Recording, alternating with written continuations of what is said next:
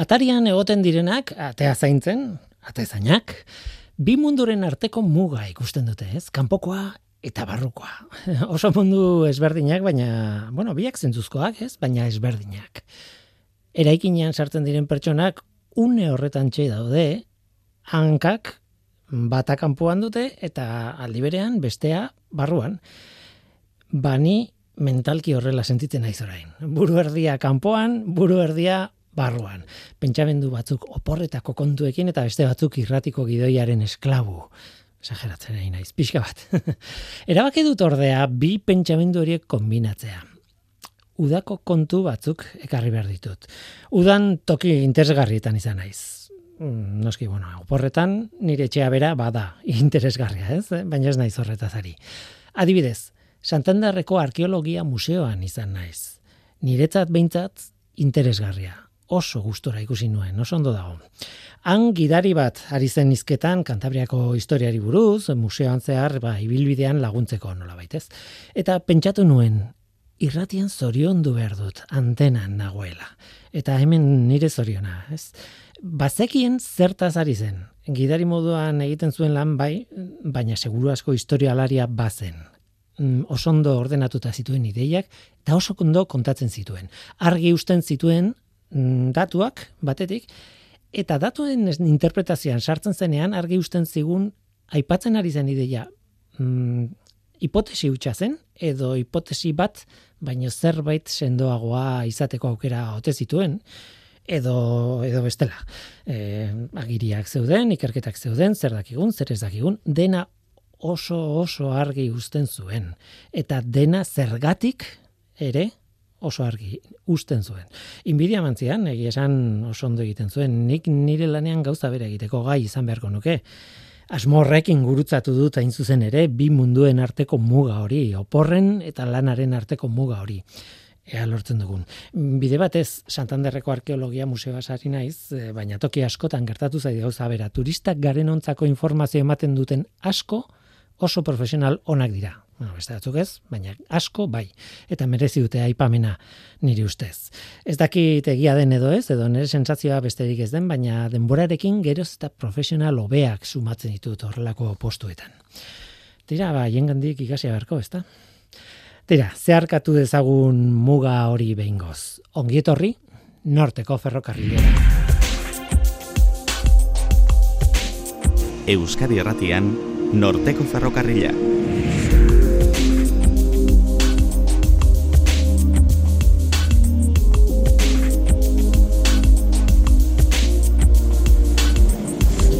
Kaixo denoi, zer moduz, ni Guillermo naiz eta entzuten ari zareten hau Euskadi Irratia. Denboraldi berria dagoeneko hogeita sortzi garrena eta hemen gaude, norteko ferrokarrilean, zientzia hitz egiteko prest. Eloiarko gelatatik ateratako programa da, eta hemen Euskadi Irratian izango gara betiko ordutegian entzun gai ikasturte osoan ostiral gauetan bederatzietan eta larun batetan arratsaldeko iruretan. Gaur irakurtzeko proposamen pare batekin gatoz. E, Luiar aldizkariaren iraileko zenbakia kalean da, kioskoetan dago. Saien kultura eta paleolitikoko aurren ikerketa dira bi gain nagusiak zenbaki honetan eta biak izango ditugu hemen Ana Galarraga aldizkariko ko zuzendariaren eskutik. Irakurtzeko bigarren proposamena. Eh, adimen artifizialez hitz egin behar dugu. Ueuk liburu bat argitaratu berri duelako horri buruz. Adimen artifiziala, filosofia eta teknologiaren bilgune. Ueuk, bueno, berrogeita margarren urte hurrenari lortutako argitalpena da, eta testuak hainbat ekitaldietan erabilitako materialetatik sortua da. Argitaratzaile lanak egin dituen aitzola astigarraga, euko kidea izango da gurekin, eta eta hitz egingo dugu gainera informatikaria da bera. Oazen ba, hau da norteko ferrokarrila, zientziaz betetako hitzak.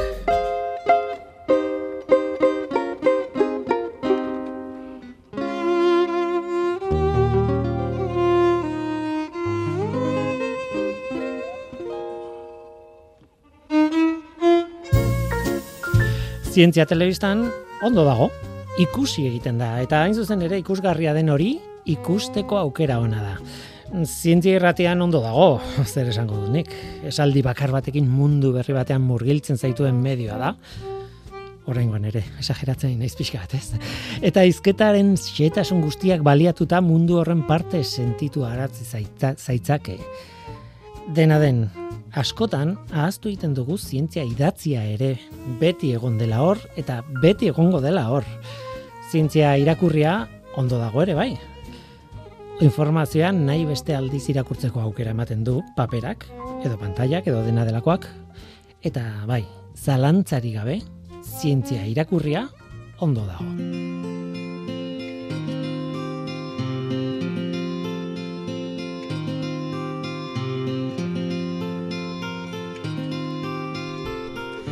Ana Galarraga aiestaran kaixo ongitorri.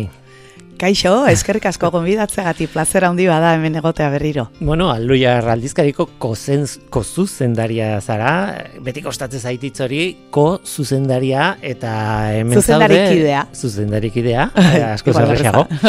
eta hemen zaude, ba, Aluia Raldizkariak iraila guztietan bezala, ba, ba iraileko zenbaki bat argitaratu duelako, udan zehar landutakoa, oso polita, por cierto, eta, eta bueno, e, kontatu nahi diegu entzulei, zer ekarri dizuen, beti da zaila, denetik dago. Hori da.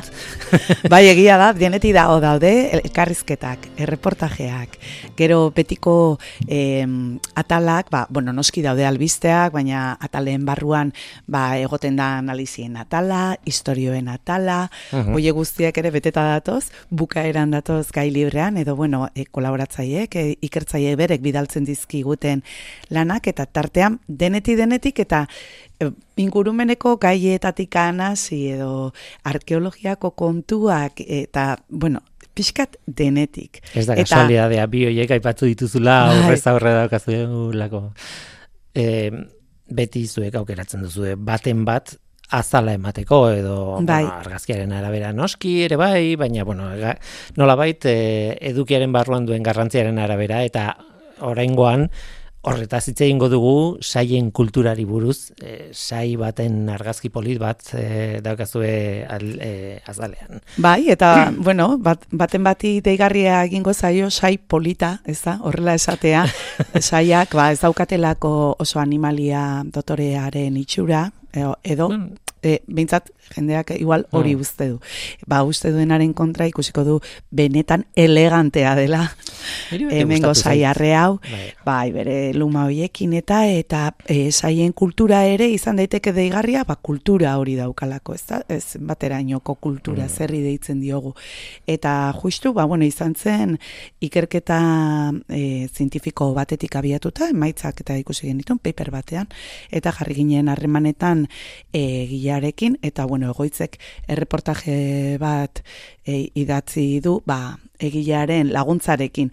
Eta benetan, bueno, e, zenbat gauza saiei buruz, espero ez genituenak, eta, bueno, harrituko dituena bat baino gehiago. Adibidez, ez harrigarria animalien artean, ba, sexuaren arabera, portaeran eta diferentziak egotea. Ba, gainera batzuk itxuratik hasita dimorfismo sexuala deitzen zaio, uh ezta? Ba, ba, askotan, espezie askotan arra handiago izaten da gurean bezala. Bueno, ba, saietan ez hori gertatzen. Oso antzekoa dira arra eta emea. Orduan ez zuten uste izango zutenik portaera oso desberdina, e, adibidez, jat, zer jaten duten begiratuta. Eta, bueno, ba, ez usteko izan da, ba, baietz badaudela diferentziak. Eta hori nola ikusi dute? Ba bueno, lehenengo aldiz egin dute ikerketa erraldoi bat jarraipena egiteko sai populazio desberdinei, nondik nora mugitzen diren jateko, zer jaten duten, eta eta badagoen diferentziarik esan dugun bezala sexuaren arabera populazioak izan dira alde batetik kazorlakoak jagainen eta e, beste batetik ba, bardeak hemen Nafarroan. Bai. Eta, bueno, ba, e, batetik arrak nahiago izaten dituzte e, gizakiarekin lotutako baliabideak. Adibidez, ba, ba, e, abeltzaintza intentsiboarekin lotuta, edo zabortegietako ondarrak, ba, e, zakit, ba, gugandik gertu dauden baliabide hoietaz aprobetsatzen dira.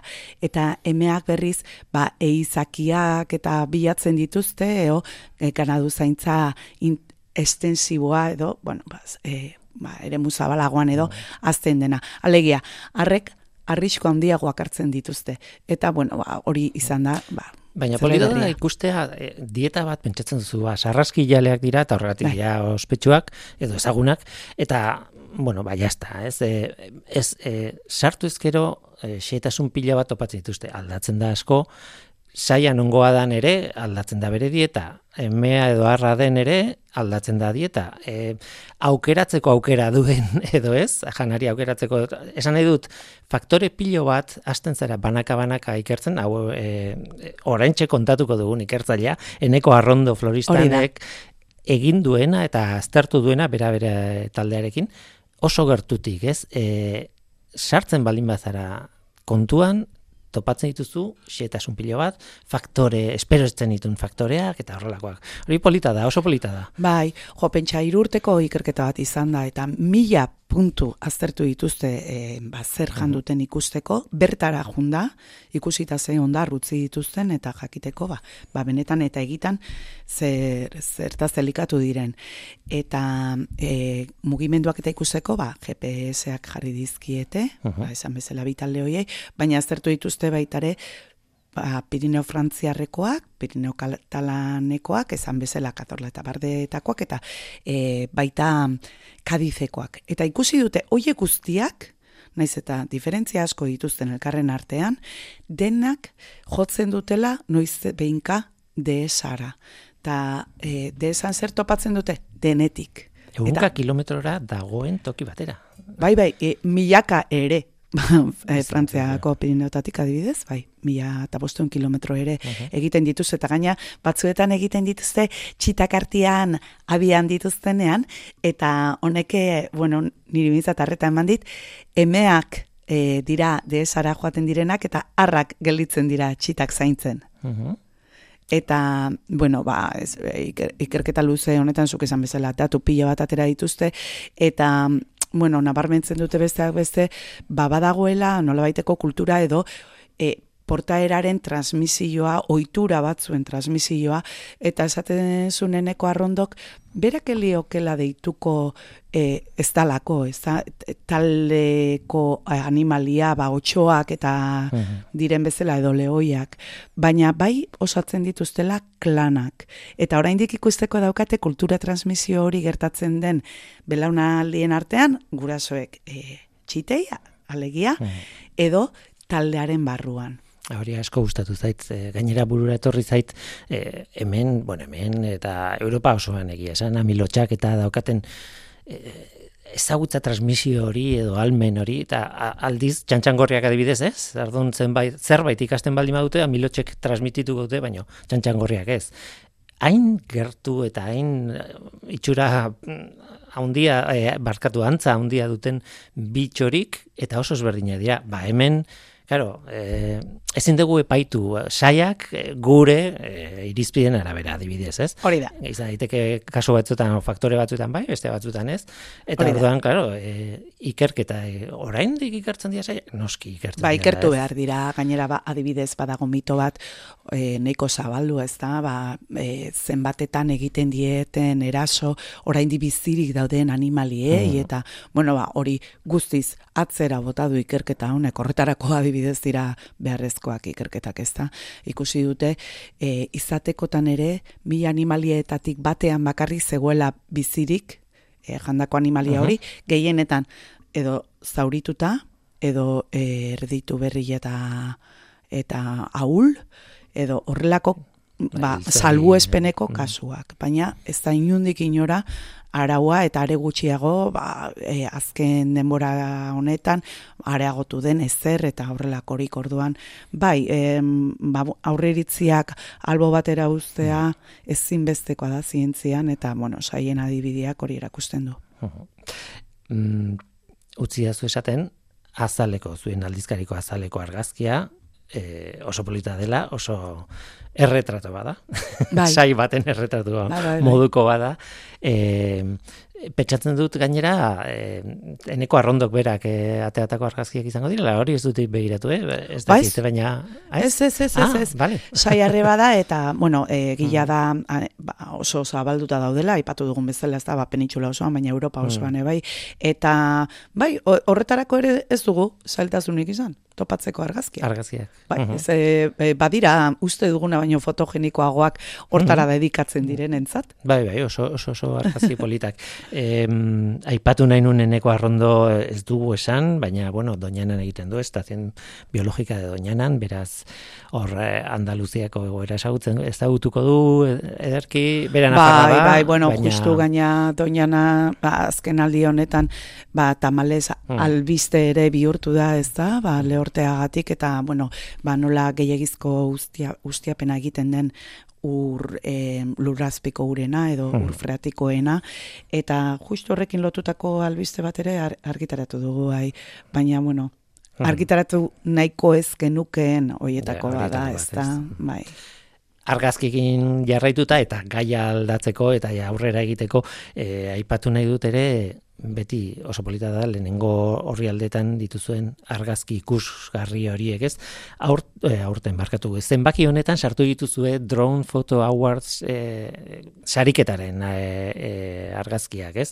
Alegia dronekin ateratako argazki ikusgarriak 2023ko edizioarena E, lehenengo hori asko gustatzen zaite. Ikusten dira bufalo batzuk ere zea sartutu uretan sartutan ur bufalo batzuk eta goitik e, aterata Bai, e, berez horrela izena du, eh, drone foto, baina ez dira bakarri drone bidez ateratakoak, baita, ba, adibidez, globoetatik aterata, kometak, edo zer gauza egan egiten duen helikopterotik ateratakoak ere badaude, eta bai bat baino gehiago animalienak dira, eta e, ba, justu vertikaletik ikusita, perspektiba era bat aldatzen da, Bai. eta hartzen dute beste kutsu bat ba, oso e, piktorikoa. Eta bueno, bai e, gustatzen zaigu beti atal honi ematea e, bere garrantzia eta horregatik marko beltza eta hori azkenean eskuetan aldizkari hartzen duenari beste zerbait emateko e, internetek ematen ez duena. Mhm. Ez? oso politak Mm. Tira, gauza asko daude, baina beste artikulu bat ere komentatu nahi nuen, aurreko artikulua saiena, e, zuk esan da bezala, e, egoitzetxe bestek e, idatzi du, eta zuk zeuk idatzi zu beste bat paleolitiko aurrei buruz. Bai. E, paleolitiko aurrak ezagutu nahian. Claro, ez baita erresa.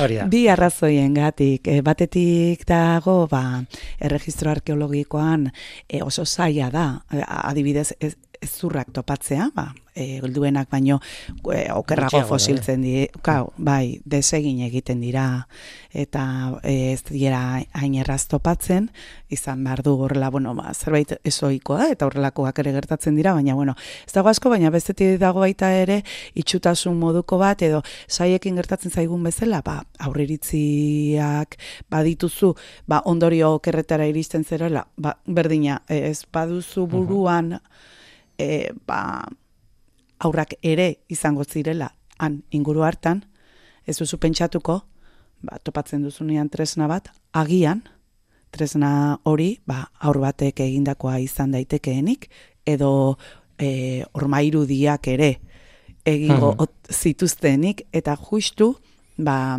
horrelako gaur egungo metoduak eta erabilita, eta batez ere, ba, beste begirada batekin lan eginda, ba, evidentziak aurkitu dituzte, erakusten dutenak, aurrek taldian e, ba, rol oso importantea jokatzen zutela, ba, adibidez e, saien kasuan bezala, kulturaren transmisioan ba, Hmm. oso importantia zen, eta baita jo e, oso polita ba, Francesca Romagnoli da past women e, taldeko kide, eta ark esaten du, ba, berrikuntza teknologikorako oso importanteak direla aurrak.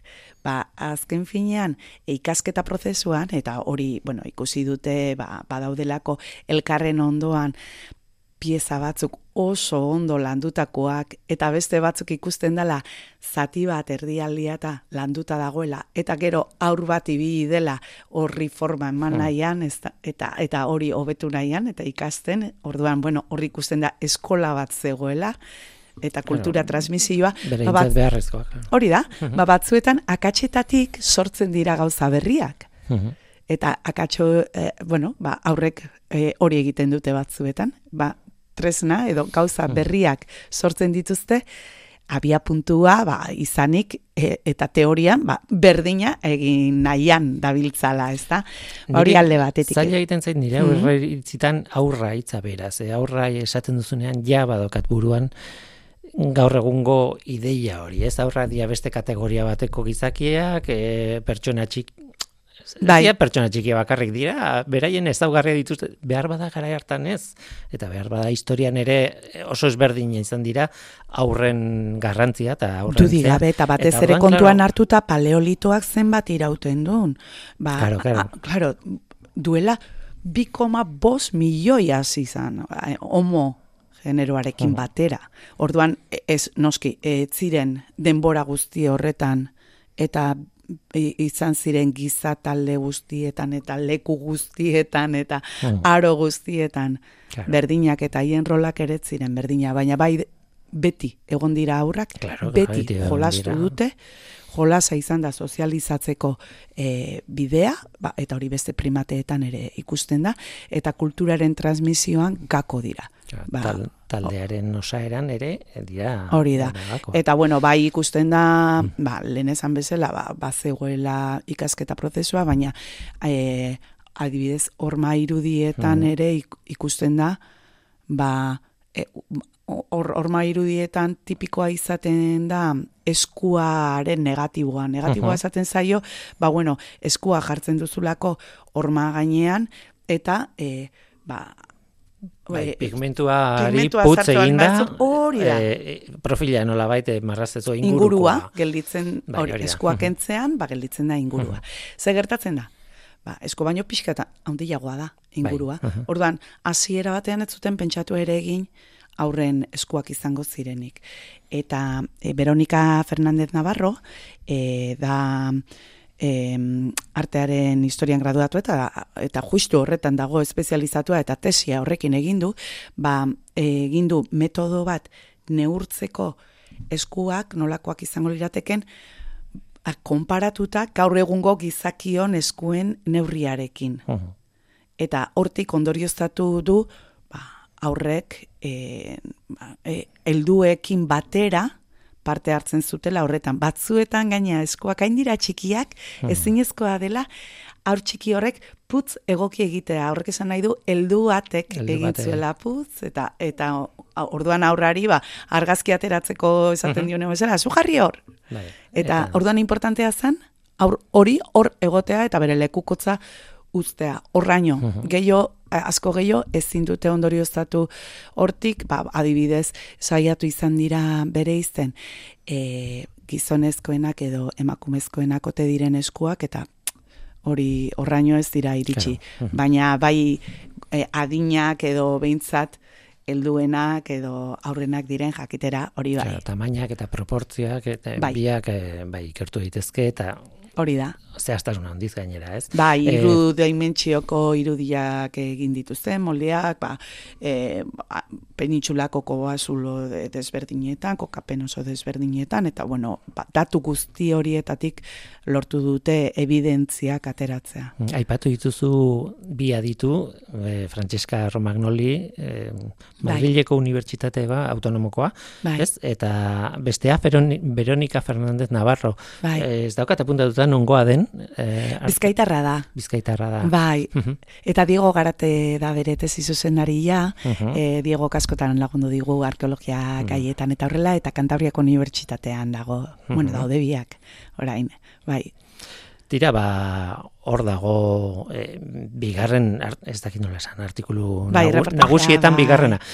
Hori da, eta honek dauzka argazkiak hauek bai, egilearena berarenak, e, bai, Veronikarenak dira, eskuen Mhm. argazkiak eta abar, eta marrazkiak Marrazkiak. ere badaude, ilustrazioak, eta Diego hauek Eginez, pasu omenak dira, eh? Diego Eginez da, e, marrazkilaria.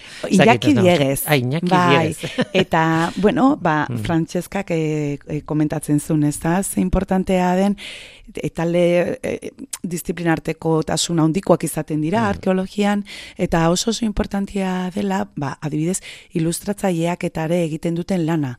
Ba, mm, bueno, jakintzaren transmisioan eta Mm. oso garrantzitsua delako ondo jasotzea en, e, zer, zenbateraino badakizun eta zenbateraino ez, asmatu gabe, ez da, Claro. baina argi gelditzea, eman nahi duzun Hori da, idea hori. ilustrazio batek ba. esan behar du oso argi zer dakizun Claro. jakin e, zehatz mehatz, eta zer asmatu duzun ez dagoelako daturik, ez? Hori Eh, da, non dago hori hori, ez? Ordan, bueno, ba, ba bai, alde horretatik, ba, zorrozasun zientifiko e, erabatekoarekin egindako ilustrazioa dira, eta aldi berean ba oso ederrak. Mhm. Bai. Tira, ba, eluiar aldizkariko azkeneko zenbaki honetan, ilaileko zenbakian, saien kultura eta paleolitikoko aurrak ezagutu nahian.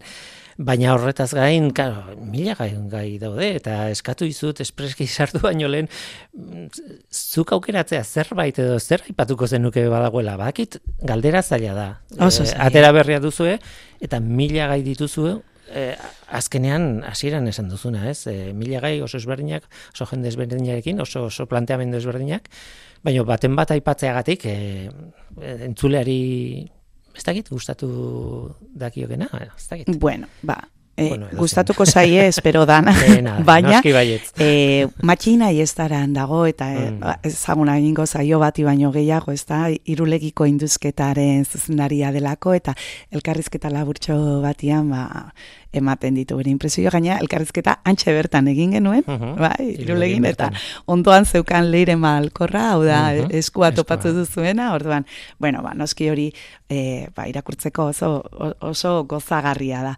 Eta elkarrizketa luzea dauka berriz, aiora zabala aizpuru, Mhm. e, da natura gure esku liburuaren egilea, eta, bueno, ba, ematen ditu gaur egungo, ba, kezka nagusi diren gai askori buruzko gakoak, ba, adibidez, tra, ba, energia trantsizioa, edo e, barne produktu gordina zenbateraino dan indize egokia aurrerapena neurtzeko, edo justizia e, ekologikoa eta horrelako gaiak. Eta horrekin lotuta, eta ja, hau bai, ba, oso oso gertuko egingo zaio jende askori analizien atalean, klimaren eta zuaitzen arteko erlazioa aztertzeko eskatu diegu bati basoari begira eta bestea hirietan. Eta, Hmm. claro, oraintxe bertan, badibidez, Iruñean, e, Bilbon, Donostin, badaude herritar taldeak, ba, inguruko zuaitzak e, botatzearen aurka eta e, justu ba analizian oso ondo esplikatzen dute benetan ze funtzio funtsezkoa e, jokatzen duten hirietako zuaitzek orduan Berez, bueno. sarrera bat eta bi artikulu independente dira, eta, bueno, oso, oso errexi irakurtzen dira, Mhm. osea, multzoa, ez? bai hori da Tira, ba, ez dakit, hemen utzi behar dugun, gauza gehiago badaude, Bai. baina badakizu. Ezin dugu hainbeste denbora egon, egon, ez, ez, hori da betiko aitzaki, e, aitzake irratian, egia da beste gai batzu baitugula, baina e, esan nahi dut e, aldizkarian beste mila kontu txiki daude, eta eta eta ez naiz hasiko burura etortzen zaizkidena, ze beste baten bat utziko dut bestela zorroan. Ana Galarraga aiestaran, e, Eloiaz de Eldizkariko zuzendarik idea. Ondo esan dut orain. Eskerrik asko etortzeagatik. Eta, Eskerrik asko zuri. Eta animo urrengo zenbakiarekin. hori da ja hasi gara ja gaiak prestatzen Ez da kazalantzarik. Animo ana. urren arte aio Zientzia.eus Zientziari buruzko albisteak Audioak, bideoak, agenda, argazkiak Milaka eduki gune bakar batean Elujarren zientzia ataria zure eskura Entzun, irakurri, ikusi eta ikasi Orain aldizkaria utzi eta liburu bat hartuko dugu. Zergatik ez?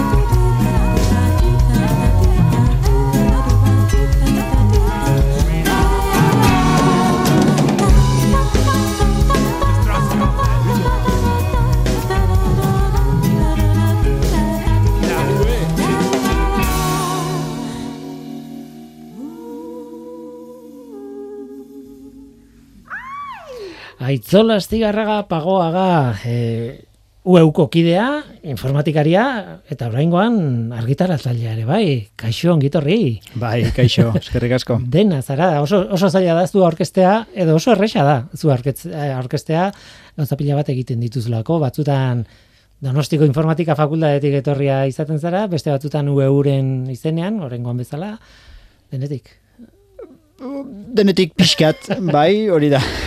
Igual zabalera hundia, baina sakonera gutxikin. Gainera, robotikaren munduaren barruan esautu zintu den. Lehenengo bai, aldiz nik uste dut, osea, tira, oraingoan modako gaia, adimen artifiziala. Mm. Hor kontua da, ueuk e, argitaratu berri duela, e, liburu bat, ustartzen dituena, adimen artifiziala eta filosofia Eta bueno, holako gogo eta sakon bat eta sakon esaten dudanean azpimarratu nahi dut sakona dela eta bueno, hainbat ekitalditatik bildutako materiala bilduta liburu bat osatu duzu, eh. hori da nolabait e, liburuaren jatorria UEUko e, berroita margarren urte urrenarekin lotuta dago gainera, ez? Hori da, oso ondo esan dezu. E, iaz, e, 2008 bilan, e, Udako Euskal Unibertsitatearen e, Udako ikastaroek berrogeita mar urte bete zituzten, eta, bueno, ba, urte urren e, borobil e, hori aitzakia bezala hartuta, ba, jardunaldi pila bat antolatu zian. Eta e, informatika zailak gogoa zaukan e, adimen artifizialaren inguruko e, jardunaldi bat antolatzeko, informatikari euskaldunen e, topaketetan, eta modu berean filosofia zailak ere gai berdinaren inguruko jardunaldi bat e, egin naizun, da, bueno, ba, indarrak e, bildu genitun, eta antolatu gendun, ba, elkarrekin jardunaldia ez zaio guztiak, baina hasiera eta amaiera elkarrekin eman genion, orduan egon zen alako e, bueno, elkar e, igurste bat edo, eta, bueno, ba oso, gorputzaldi onakin atea ginen e, jardunalditxik, eta, eta hemen liburu honek biltzen dituna dia, hango ekarpen batzuk ez danak, baina, bueno, e, nabarmen batzuk, bai. Goratzen dut gainera, Norte Ferrokarrilan horrelako, la, bueno, e, main guru txiki bat egin genuen, e, parte hartzaile batzuekin eta gero zu eta olatz ez e, arbelaitz e, ez okerrez banago ere sartu zineten ba horren berri emateko eta hori da, e, berri emateko e, argi dago mm, bueno adime artifiziala aspalditik dabil e, erabiltzen dugu eta baina azkeneko urte honetan e, esango nuke urte urte terdi honetan ez dakiz gertatu den. E, bueno, bai, bai, badakiz gertatu denez, baina ba, batean publikoki boom bat izan du. Bai. bai, bai, hori nabarmena da. E, bueno, jardunaldia antolatu gendunerako ere adimen artifiziala, bueno, bogan segon eta aplikazio pila bat zeuden, GPT hor segon ordurako, e, baina egia da guk jardunaldia egin da gero 2022ko azaroan ateazala chat GPT aplikazioa. Eta horrek ja e, bueno, hortik aurrera izan da, etengabeko estanda bata bestearen e, atzetik, testu sortzaileak, irudi sortzaileak, musika sortzaileak, bai? Bueno, esan genezake, azken urte hauetan, e, adimen artifizialak e, ikaragarrizko ekarpenak egin ditula, ikaragarrizko buma izan dela, baina azken urte bete, bi urte hauetan, adimen artifizial sortzailea izan dela hor, pixka bat, dena hankasgora jarri duna. Zuentzat, zuek profesionalak dira, zarete, e, informatikariak zarete, azken batean, programatzaileak zarete, eta e, nire sentsazioa, ez dakitegia da, baina nire sentsazioa da, programazioa eta programazio teknikak adimen artifiziala eta alde batetik dijoaz, eta irudi publikoa, txat GPT-erekin batera, eta bar, beste nun baitetik. Eta orduan, nolait sustoak ezberdinak dira, batean, adar batean eta bestean. Orduan, zuentzat ez dakit kaltea edo onura ekarri duen, edo biak aldi berean, edo zer nola bizi duzuen, ba, bateko bum, hau. Bai, e, karo, bapateko boom hau segurazki ez da hain bapatekoa izan. Bai? Hmm. Orain dela urte urte terdi, ezagutzea eman da, ba, konpainia handi batzuk, ala, ala erabaki dutelako, eta ordun ikusi dugu zertarainoko dian gai. Baina garapena, garapenarekin ja e, e, lanean, orain dela urte desentetatik, e, dabiltza. E, egia da, ikaragarrizko aurrerapenak e, e, egon diala, ez azkeneko urte terdiontan bakarrik, aurreko urteetan ere, lengoia naturalaren e, prozesamenduan inguruan, adibidez, e, itzulpen automatikoaren inguruan. Duela urte gutxi arte, itzultzaileak ala moduzkoak zian, eta hizkuntza txikiren bat artean sartu ezkeo, euskera kasu, pf, emaitzak oso kaskarrak zian. Baina gaur egun oso emaitza onak dauzkagu, zoragarriak eh, dauzkagu, eta hori dana bageneukan chat GPT eta testu sortzaile hauek, eduki sortzaile hauek, e, iritsi aurretik ere. Bai? Kontua da orain, ba, e, hori, e, zorkuntza jarri dela e, fokuan, eta claro, zorkuntza bai lotzen dugu giza adimenarekin, bai, testu koherenteak sortzea, kantu berri bat sortzea, irudi berri bat, bai, hitz gutxi batzuk eman, detaile gutxi batzuk, eta irudi berri bat e, sortzea, eta ba, claro, horrek ekarri du buma eta sortu du kriston salaparta eta bueno, ba, ondoreko danok ezagutzen dugun hori. Eta horrek eman dio zentzua liburu honi, adimen artifiziala, filosofia eta teknologiaren bildun, bil- bilgune, barkatu. E, filosofia eta teknologia biltzen dira noiz, ba, teknologia bat sortzen sortu egiten da eta sekulako hartuna eta ondorioak dituenean gizartean. Bai, bai, e, hori da, e, teknologia oso azkar ari da aldatzen, e, aplikazio berriak, implikazio berriak, e, pf, e, zaila da horren inguruan e, gogo eta egitea, eta liburu honek, bueno, liburu hau bada e, alegin bat, bai, e, bide hortan. Bauka sarrerako artikulu bat, adimen artifizialaren e, historiaren errepaso labur bat egiten duna, baina bueno, balio du kokatzeko, bai, e, adimen artifiziala terminoa noiz sortu zen, eta ze zentzutan, eta horrek ze bilakaera izan duen, eta gero galdera e, potente bat egiten du, ezta? Bai. Erabiltzen ditugun adimen artifizialeko sistema hauek, bai, erabakiak hartzeko etengabe erabiltzen dian sistema hauek, e, justuak dira. Bai. Bai. Har- Harritu nau pila bat, galdera horrek. E, bueno, bai, bai, e, aztertu behar den zerbait behar bada bai, baina edozein teknologiak e, nola esan, edozein teknologia ateratzen denean e, zentzu aldauka justifi, justizia e, tartekatzea edo ez, edo beti esaten da mm, bueno, erabileraren araberakoa izango da justizia. Osea, justizia ez da izango teknologiarena, baizik eta erabiltzen duenarena, edo zer, ez dakit ez? Bai, baina ez hori hortik eh, arago, arago dijoa, zen nahi dut, eh, eh, Hmm. teknologia ez da neutrala, bai, eh, erabiltzen dugun hardwarea ez da neutrala, erabaki batzuk daude, diseinu bat dago, eta, eta softwarea ere ez da, ez da neutrala, beste horren beste. Kontua da, sistema hauek e, datuak behar dituzte, datu kantitate ikaragarriak eta ordun gizartean dauden e, estereotipo guztiak ba, gure datuetan ere islatzen dira. Eta adimen artifizialeko sistema hauek hortik edaten dutenez, ba, replikatzen dituzte eta batzutan e, potentziatu ere bai. Bai, Orduan, horren inguruko gogoeta da, baina gogoeta baino gehiago kasu praktikoak eh, azaltzen ditu, eta horren pixkat sustraietara jotzen du, eta bukaeran izten du, ba, bueno, ba, gaur egun pilpilean dagon kezka dala, bai, sistemen e, e, justutasun falta hori, eta horren aurrean, ba, bueno, zer egin daiteken, eta ba, eta horrekin zabaltzen da e, liburua, ez da batere irakurketa teknikoa alderantziz, oso irakurketa erresa da, eta gero daude gogoeta filosofikoak adar, adar ezberdinetatik, pixka bat, bueno, azkenean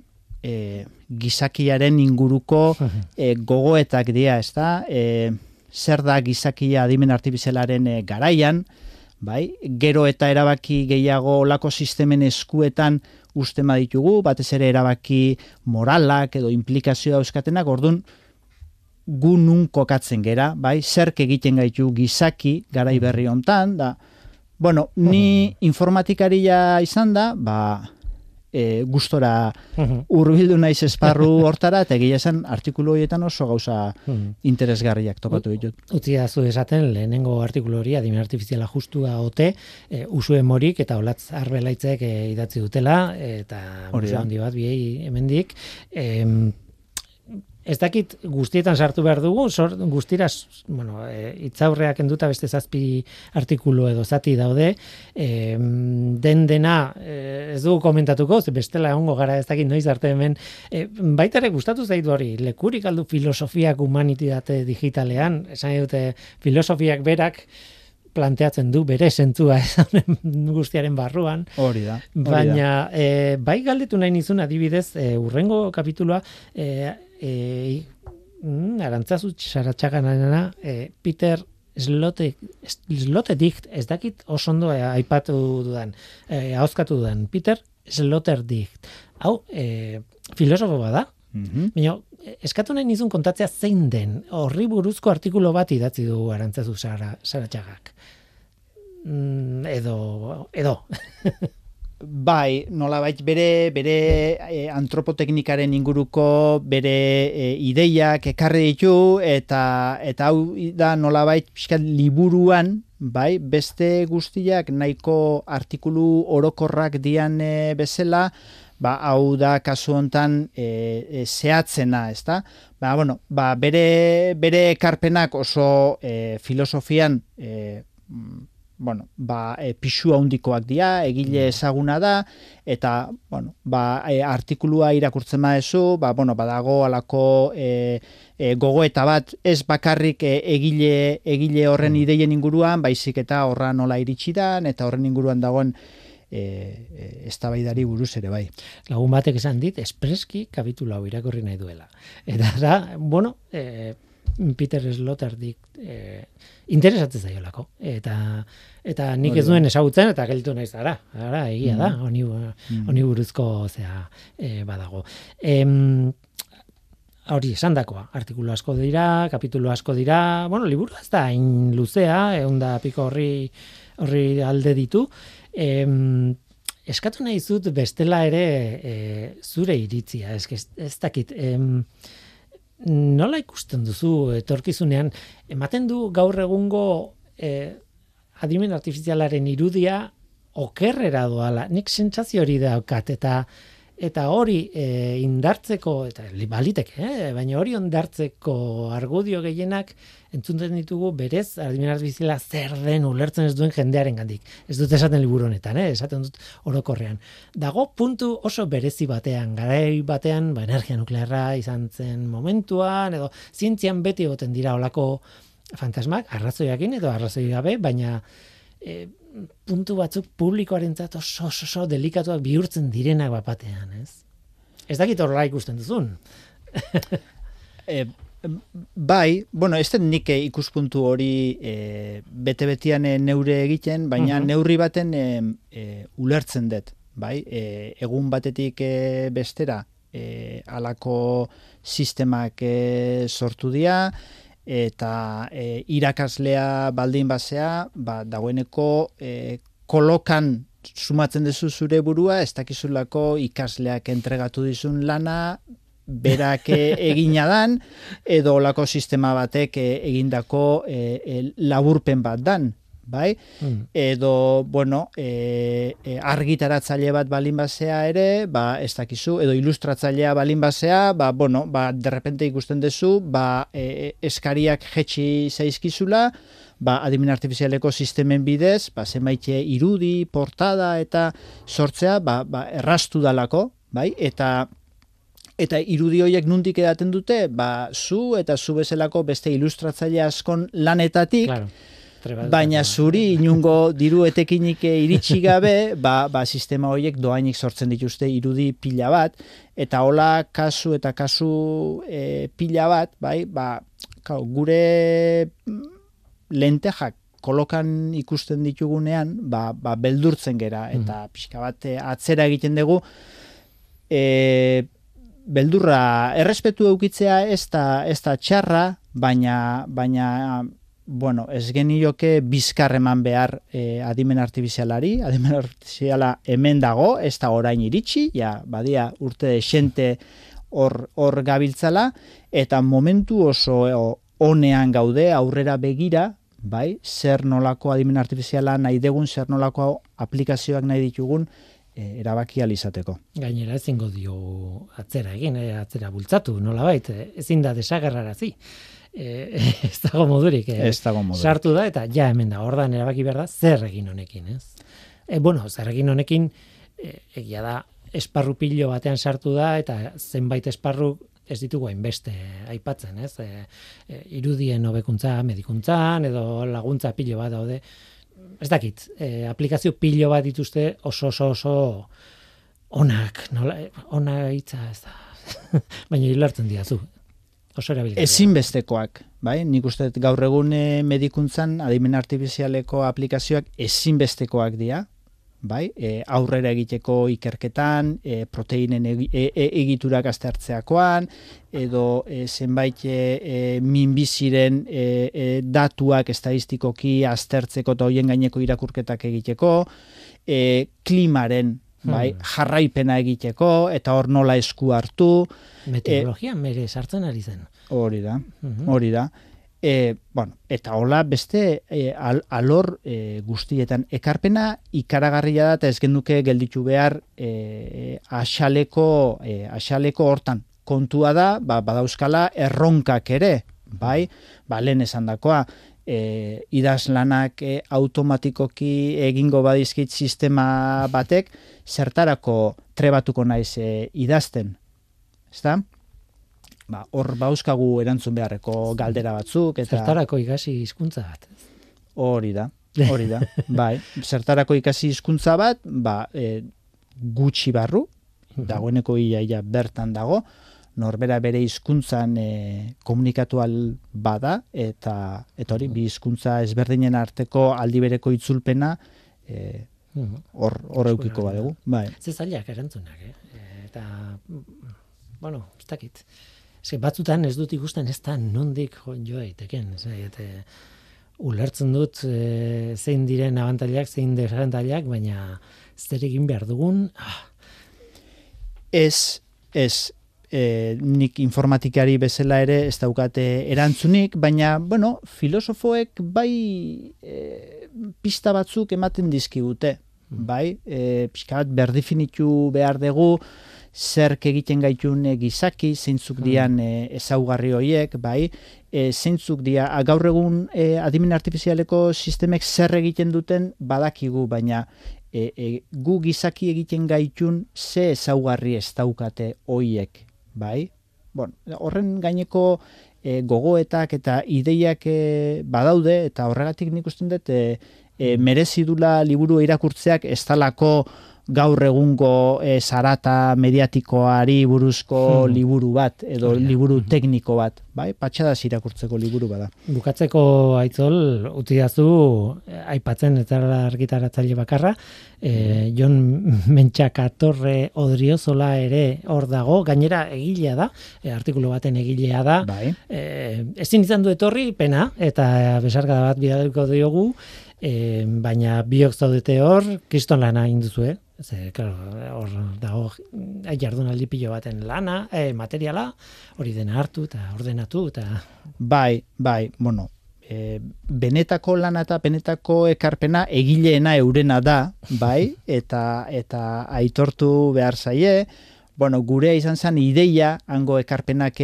biltzearena eta gero, bueno, koordinazioa, ba, koordinazioa bai. zuzenketan, da bar, parte hartu dugu, baina oso gustura gaude, bai iasko jardunaldiak emandakoakin eta bai noski e, liburu hontan e, jasotakoakin ere. Mm, eta pentsatzen dut hemendik aurrera ere nola baita hau usteatuko duzue, ez hartu lan gehiegi, ez erre, mesede zaitol.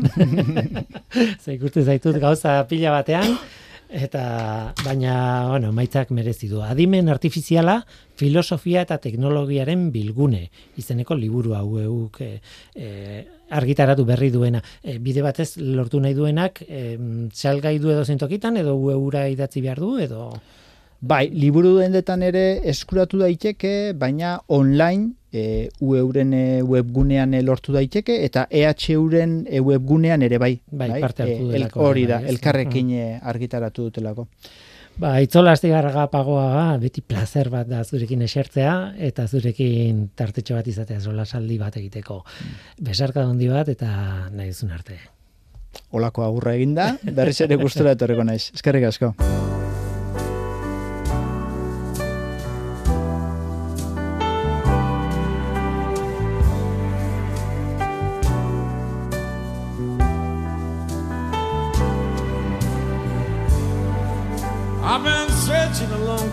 Ba, onaino gaurkoa, gaur gurekin Ana Galarraga eta Itzol Astigarraga izan dira biei eskerrik asko eta eskerrik asko zuri ere bai entzule lehen saio honetan hortza delako.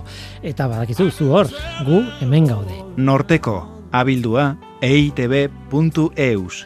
Gaur teknikaria Mikel Olazabal izan da eta mikroren aurrean ni Guillermo Roa, Eluia Zientzia taldearen izenean. Datorren astean gehiago, ordu ondo izan. Agur. Someone like you. Keep me satisfied. Someone exactly like you.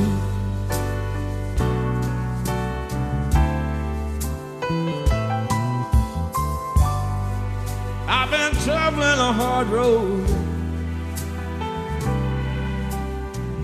They've been looking for someone exactly like you. I've been carrying my heavy load, waiting for the light to come shining through. Someone like you,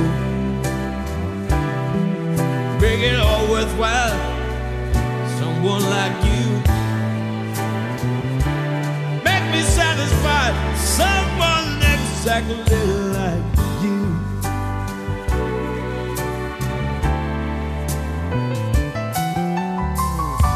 I've been doing some soul searching. Find out where you were at. I've been up and down the highway. In all kinds of foreign land. Someone it all worthwhile. Someone like you, keep me satisfied. Someone exactly like you.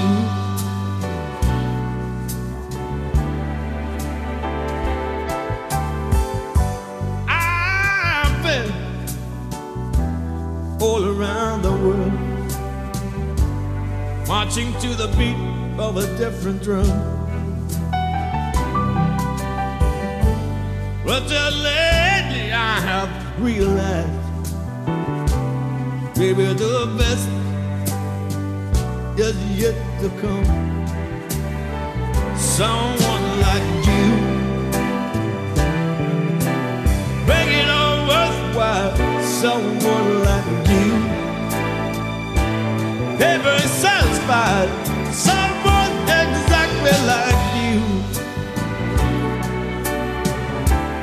Someone exactly like you.